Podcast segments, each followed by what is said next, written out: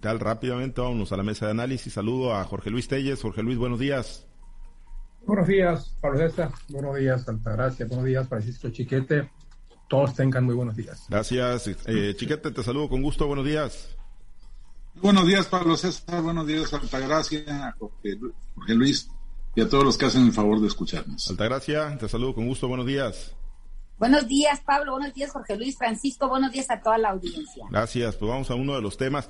Eh, pues yo creo esta elección de, del CENTE, el pronóstico estaba más fácil que pues un partido del América, ¿no? Y que los del Cruz Azul, porque pues esos de último momento le sacan el, resultado Jorge Luis. Y pues yo creo que todos le, le, terminamos atinando, ¿no? Aún y yo que soy tan salado, pues terminé también diciendo que iba a ganar Daniel Amador y su grupo y ya se oficializaron los resultados eh, la madrugada de hoy, bueno, desde anoche se oficializaron por parte de la dirigencia nacional del CENTE y hoy es la toma de protesta. Ricardo Madrid le alcanzó, lo anticipabas eh, Jorge Luis y lo anticipaban compañeros que le iba a alcanzar a Daniel Amador para esta nueva cariada. Pues qué vendrá en la relación, eh, Jorge Luis, de la sección 53 del CENTE con el gobierno del doctor Rocha Moya, que, vendrá también al interior del gabinete y con los operadores políticos, porque de que trató de influir o de que trataron de influir, trataron de influir sin éxito, pero lo intentaron, Jorge Luis. ¿Qué, qué perfilas en la relación del CENTE, del magisterio estatal con el gobernador? Hombre, pues si no te bateamos de hit de esa, los rectas flojas que nos pusiste por el puro centro. El magisterio de Quirino Ordaz, que, que por cierto el próximo jueves creo ya comparece el Senado. Sí. Nos pusiste estas, estas rectas, ¿no? Por mí flojitas por el puro centro. Sí, sí, sí. Todos te la pusimos No, y además tienen muy buena vista usted. No, no, no, no, pues no me minimices tanto como pitcher. Tienen buena vista ustedes, hombre. Sacan rápido el bar también. ya si no atinamos esto, oye, pues entonces, entonces mejor mándanos a otro lado, ¿no? no. Está todo muy fácil, ¿no? No, pues sí, estaba muy visto, muy visto que aquí lo dijimos todos, que a Daniel Amador le iba a alcanzar para sumar su séptimo secretario general, y con él son ocho, ¿no? Él empezó y luego van siete, van siete ya con, con Ricardo Madrid, es el séptimo secretario general que pone Daniel Amador a partir de 1994, que llegó a ser secretario general de la sección 53 del CENTE, tras un rompimiento ahí con el grupo de Juan Rodolfo López Monroy, que fue también un, un, un líder muy sólido, Juan Rodolfo, Chiquete lo debe recordar muy bien, con su gran, con sus muchísimos años el periodismo, te lo debe recordar muy bien, y fue un dirigente magisterial también muy sólido, pero pues como todos no se fraccionaron, se hicieron dos grupos, Daniel Amador encabezó uno de esos grupos disidentes y ganó, ganó después de que con todo y, en, contra con la propia Elvester Gordillo, porque le mandó una comisión ejecutiva para impedir que llegara al poder, y sin embargo, con todo y eso, después de casi año y medio de que estuvo a la Secretaría General del CENTE 53, entra Daniel Amador, y mira pues cuántos años son ya, ¿no? Siete secretarios generales, incluyendo él mismo, y este último secretario general que duró seis años, Fernando Sandoval, porque él debería haber este, entregado hace dos años, pero por el pretexto de la pandemia, pues le prolongaron ahí este, dos años más. No, no, el liderazgo, casicazgo de Daniel Amador, como quiera usted llamarle, está muy fuerte, está muy sólido. Y con esta votación superior al 50%, el 60% de los votos, pues casi me atrevería yo a pensar que todavía le queda mucho rato ahí como líder moral del magisterio sinaloense, porque, hombre, si no le hicieron nada a estos, ¿no? Estos eh, izquierdosos que son, vienen con todo, contra todo lo que huele oficialismo, pues entonces, pues, ¿quién, quién más le, le, podrá hacer? Yo creo que esto, esto, esto, este, va, va a servir para distender las relaciones entre el gobernador y, y la sección 53. Bueno, pues se van a dar cuenta cuando menos que no va a ser tan fácil no doblegar a esta corriente sindical. Y como dice Daniel Amador, pues Rocha Moya es sindicalista, él fue secretario general de Asuntos Académicos y él sabe bien cómo se manejan estas cosas. Daniel Amador no entiende el porqué de esta reacción, viniendo de un sindicalista, de un maestro normalista, como es Rubén Rocha. Hay estas reacciones contra la sección 53, como también las hubo contra la sección 27 del CENTE, contra la que tampoco pudieron imponer dirigente, por cierto. Y por ahí, pues tiene de la coordinadora algunas direcciones, algunas subsecretarías que, que, las, que asignó la secretaria general de la, la titular de la CEPIC, que direcciones que antes pertenecían al CENTE, al CENTE con S, y ahora pertenecen a la CENTE con C, y bueno, eso ha motivado pues también mucha inconformidad y pues todos estos temas, ¿no? De, de, de, los maestros que han sido desplazados, de, del ISTESIN, del, del, del fin de la sección 50, de la, de la unidad administrativa, de la UCE y todo lo que tú quieras, ha creado de verdad un ambiente muy rígido entre, entre la CENTE 53 y el gobierno del Estado yo creo que con esto se van a ver las cosas de otro, modo de gobierno del Estado, ¿eh? Y no me extiendo más porque pues, mis compañeros tienen mucho que opinar. Sí, eh, pues, ¿qué, ¿qué, relación vendrá? Sí, yo creo era previsible, ¿no? Efectivamente, lo apunta Jorge Luis y así se, se dijo el viernes y se dijo en los días previos que estuvimos analizando el tema, chiquete, pero sí, yo creo que lo que merece el análisis es ver, pues, qué tipo de relación, ¿no? Ha sido ríspida en este arranque de, de administración, están vigentes, se supone todavía las auditorías que instruyeron a los FIDE comisos al de la UCE, y, bueno, ¿qué, ¿qué, relación perfilas? Dice Chiquete, pues que desde hace muchísimos años le metí una colita ahí que no alcancé a descifrar más o menos cuántos años son eh, aproximadamente, pero, pero al muchísimo le metí una colita ahí. Eh, Jorge Luis, te Chiquete. Bueno, ahí voy yo eh, también. Ahí voy yo también. En la cola de ese cometa, ahí voy yo también. Es más, creo que va desde antes que yo. el, el, eh, si el gobernador quiere y sus funcionarios pueden, la relación será buena. Eh, el Daniel Amador, pues basa su, su permanencia en que no se pelea con nadie, solo con los que le quieren quitar el poder, por supuesto. Pero normalmente, aún en los malos eh, tratos, sabe imponer el, el, la negociación, la participación tranquila la institucionalización de las relaciones. Mira, eh, con la Bastida no tenía buena relación Daniel Amador, incluso la Bastida trató de revivirle a, o le revivió a Juan Rodolfo López Monroy para oponerse al crecimiento de, de este hombre. Lo mismo con, con Renato Vega. Y, y, salió adelante en las relaciones con, con, con los gobiernos, incluso con Maloba el, primer encuentro que tuvo ya, ya electo y ya en funciones López Valdés, pues más que un análisis de lo que tenían que hacer fue un reclamo del gobernador, por qué no lo había apoyado en la interna del PRI. Y con todo y eso lograron salir adelante. Claro, Maloba incluso llegó a, abusar de esa relación al quedarse con el dinero o, al no enterar el dinero de los, de los fideicomisos, de, de las prestaciones y todo esto que, que todavía es motivo de pleito.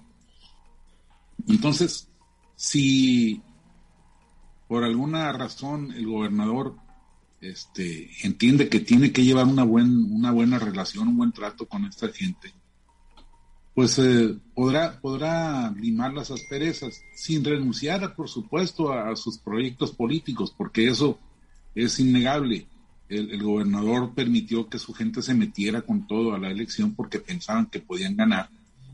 Y bueno, pues ahora les queda seguir remando contra la corriente.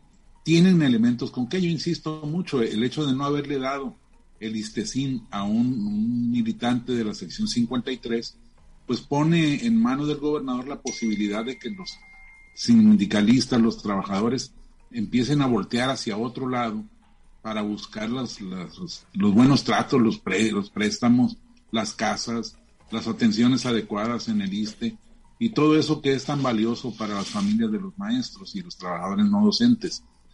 Entonces, es cosa de que lo aprendan a trabajar y, seguramente van a ir desequilibrando o, llevando a un mejor equilibrio para su causa el trato con, con el sindicato y con, sobre todo con las bases. Pero a mí me parece que esta pela que les puso Daniel Amador, a pesar de su estilo caciquil, a pesar de los abusos en que han incurrido, me parece que es sana para el Estado. Yo creo que hace mucha falta la pluralidad. Me pasa que me parece que eh, el hecho de que controlen el poder ejecutivo, el poder legislativo, el poder judicial y, y también los organismos de la sociedad civil que se han ido acercando, pues es un exceso que no puede dar buenos resultados. Ya estamos viendo en el país cómo empiezan a estallar conflictos, pues de carácter político, de carácter social, porque el presidente no entiende que hay que abrirse a la participación de todos. Entonces yo creo que Rocha tiene ahí una oportunidad para, para darle ese, ese matiz, esa variedad al trato con los organismos representativos y, en ese sentido le beneficia. Pero claro, todavía tiene que domar a sus, a sus fieras, porque yo no creo que, que la Secretaría de Educación Pública y Cultura haya quedado muy satisfecha con el resultado o con la falta de resultados. Yo creo que van a, su, estilo de, hacer política es eh, radicalizar los enfrentamientos, llevar todavía más allá los pleitos y estoy seguro que va a estar peleando cada plaza, cada nombramiento, cada decisión este, para, para la gente que le es afín y, y aunque ello le genere nuevos conflictos, porque al fin de cuentas pues ellos son mayoría y ellos este, tienen la razón histórica o moral, como dice el presidente. Yo creo que si el gobernador entiende, le entiende la política bien, bien entendida, pues va, va a aceptar ese buen trato o esa buena relación con el Centro 53. Bien, pues sí, ya, ya, ya veremos, pero yo, yo coincido, ¿no? Que escalones abajo ahí en el gabinete es donde se pueden presentar los, los problemas y las confrontaciones serias, serias y fuertes, más allá del entendimiento de la política que pueda tener el gobernador Rubén Rochamoya. Altagracia, y decía Chiquete un tema que me pareció bastante interesante, pues era la, la disyuntiva entre esta pluralidad con el triunfo de Daniel Amador y su grupo, o un sindicato pues también dominado por, por el gobierno del Estado, por el gobernador Rocha, y, un mayor control político, una mayor hegemonía en el estado de Sinaloa. Altagracia, ¿le, ¿le viene bien a tu juicio? ¿Coincides con Chiquete o tienes otra apreciación? No, yo también considero que el que haya contrapesos, el que haya confrontaciones eh, medianamente arregladas, ¿no? O sea, no, no confrontarse por confrontarse, sino para llegar a acuerdos que te permitan construir pues la democracia, la, la, una sociedad mejor organizada, en este, en este convivir de gobierno sindicato, creo que le viene bien al gobierno de Rubén Rochamoya, como también coincido con ellos cuando, cuando dicen que quizás eh, el gobernador puede construir sus puentes, pero quizás los segundos niveles, los terceros niveles, pues ahí el enfrentamiento fue duro, ahí es donde, donde quizás encuentren los, las piedritas en el camino, ¿no? Ahora, me parece que, aquí le aplica la canción de, de, José Alfredo Jiménez a Daniel Amador, con dinero y sin dinero, pero sigue siendo el rey, ¿no? Por el tema de las retenciones, de los no pagos y, de todo este tipo de situaciones financieras que se presentan entre el gobierno del Estado y el mismo sindicato, ¿no?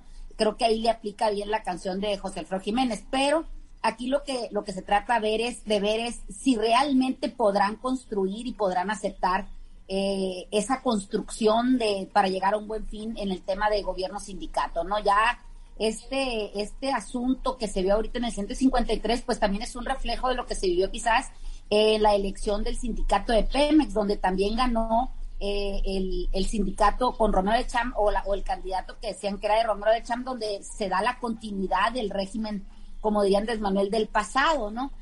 Pero se da también, eh, se les muestra en claro a estos gobiernos de Morena, a estos nuevos gobernantes, que una cosa es la vida democrática del país y otra cosa es la vida democrática dentro de un sindicato, ¿no? Todos ellos han tenido eh, pues sus, sus, prebendas, han tenido sus beneficios, han, han construido pues una lucha sindical juntos y, y, creo que no va a ser fácil de que lleguen los, los advenedizos o los nuevos a quererles quitar quizás esas cuotas de poder. Quizás no les alcanzó para poner un, candidato en el gobierno, un diputado, un presidente municipal o quizá un gobernador como en otros tiempos se había hecho, pero sin duda que la vida democrática de un sindicato, las fortalezas que han construido a través de los años, pues no las van a hacer fácilmente y van a tratar de seguir consolidándose y de seguir conservando esas cuotas de poder. Todavía en el Estado va a haber bastantes encontronazos porque el tema financiero siempre va a ser eh, algo que saque roncha, algo que, le es incómodo tanto al que lo da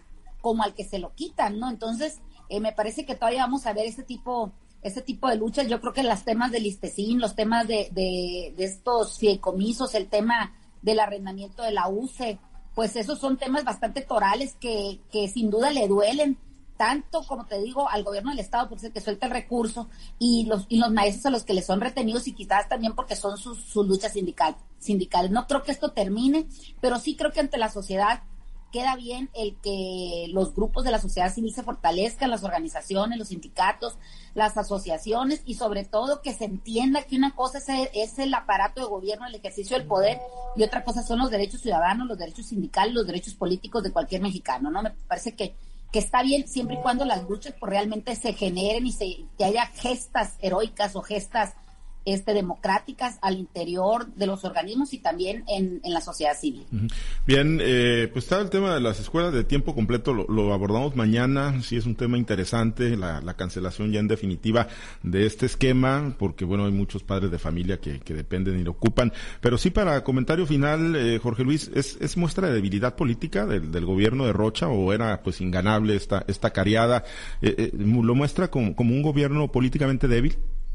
No, yo creo que más que eso, yo creo que ese al modo de atender, de atender a asesores que tengan muchos gatos en, en la barriga y tratar, pues, de, yo creo que Rubén Rocha, como gobernador, sabía bien que, que la carrera la tenía perdida desde que comenzó, pero pues eh, yo no sé cómo es que sabiendo, pienso yo, ¿no? Que, que, no la tenía, la tenía perdida aún así, se avienta al ruedo y se va encima, pues, del candidato, del candidato de Daniel Amador.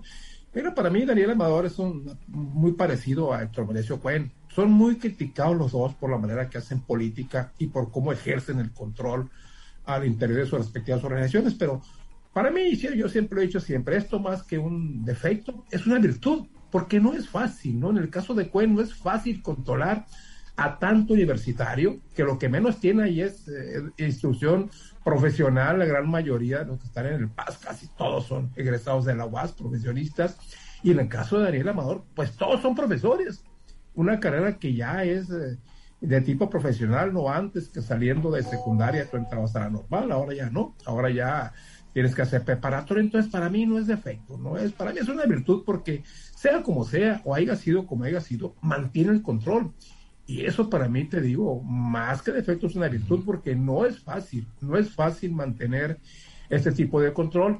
Y coincido con Altaraz y Chiquete, esto es bueno para la salud política del Estado, independientemente de que él pretenda pues mantener eh, o luchar por las cuotas de poder que ya perdió, buscar sus cuotas de poder en la próxima elección y a lo largo de, del gobierno de, de Rubén Rocha, pues buscar recuperar algunos espacios perdidos. Evidentemente algo va a lograr. ¿Por qué? Porque no es fácil, ¿no? Como usted dice, la pela que les pega a Daniel Amador es así como para reflexionar y ver que el camino no es decir nada más aquí mi chicharrón No, no es así, no es así. Hay que cambiar, que cambiar de canal, hay que cambiar de, de frecuencia, cambiar de sintonía y ver las cosas de otro modo. ¿Y cambiar de personaje, chiquete, allí en el equipo con Rocha Moya? Mira, es muy temprano como para que Rochamoya acepte un error en, designaciones tan importantes. Y además, eh, Graciela es una persona muy cercana a él, en, la que ha tenido mucha confianza. Seguramente no va a ser suficiente esto como para que piensen removerla, eh, pero yo creo que la va a tener marcada más de cerca. Bueno, eso si ganan los moderados, porque si, si le siguen aconsejando los mismos que le aconsejaron irse a la lucha, pues va, va a ser una serie de tropezones más, más fuertes. Eh, Rochamoya tiene fama de conciliador, tiene los antecedentes esos de, de que nunca toma decisiones, sino que sienta a las partes para que lleguen a acuerdos. Pero aquí no es fácil. Yo insisto, Graciela no es una señora que, que tenga esa, esa voluntad de, diálogo. Trae mucha, mucha historia de lucha en, en, en, su cerebro, en su, en su corazón, y, no es de los que digan, bueno, pues vamos a convivir con estas otras fuerzas, sino que es de los que ya llegamos, ya ganamos y vamos para adelante. Entonces, no creo que la vaya a, correr o a cambiar Rocha Moya, porque también, insisto, sería reconocer muy temprano un error, pero sí creo que va a haber este cierto acotamiento, cierto, eh, es decir, el gobernador ya no se va a dejar embarcar tan a la primera. Espero. Bueno, pues tú, ¿tú crees, Altagracia, que, que vaya a dejar de escuchar un poquito a esos que lo pues han embarcado en esta pues guerra, ¿no? Es particularmente esta que, que no lo llevó a buen puerto. Bueno, pues yo creo que el gobernador tiene muchas guerras pasadas, unas buenas, otras malas, unas que han corrido sangre y otras que ha corrido otra cosa, ¿no? Eh, lo que sí es un hecho es que Graciela Domínguez Nava es una, una mujer férrea, es una mujer muy dura, en su trato, en su, en su actuar. Lo vimos cuando estuvo de presidente de la Jucopo en la legislatura pasada, donde a pesar de muchos movimientos que se le hicieron, se supo sostener, se supo sostener aún encima de, de, las, de los personajes que estaban ah, en, su, en su mismo partido. Entonces me parece que, que si la pusieron ahí es por algo y si la sostienen ahí, pues se va a ser precisamente por la lealtad que le tiene al mismo gobernador. No, es un hecho que ella tiene sus propias decisiones, tiene una personalidad, como le digo, que no va a ser fácil de, de, manipularla, pero creo que, que se va a seguir hablando en la Secretaría, eh, tanto por el dirigente que va a tener enfrente de la sección 53 y también de, la, de, de, otros grupos al interior de la Secretaría. Y parece ser que aquí en Culiacán se corrió el rumor de que le había, había puesto la renuncia en la mesa la, la, la, la secretaria Graciela Domínguez, cosa que es un rumor, yo no sé si será cierto o no, pero me parece que Graciela Domínguez va a acompañar al gobernador Roberto Chamoya porque es una misión que tiene y creo que es difícil de una mujer como ella tan cumplida, tan directa y tan, tan férrea que abandone esos ideales. Va a seguir acompañando a Rubén Rocha Moya, aunque tenga, le, le, cueste a ella tener que, que someterse a esa, a ese poder conciliador del gobernador. Muy bien, pues ya veremos entonces. Gracias, Altagracia, excelente día. Que tengan un excelente día. Vamos a escuchar la mañanera. Si no, la del gobernador, por, por lo menos la de Sergio Torres, ya la estarán diciendo. Sí, sí, sí, hay esa manera. Dentro de una hora aproximadamente, eh, a las 10 está programada para el día de hoy. Chiquete, muchas gracias.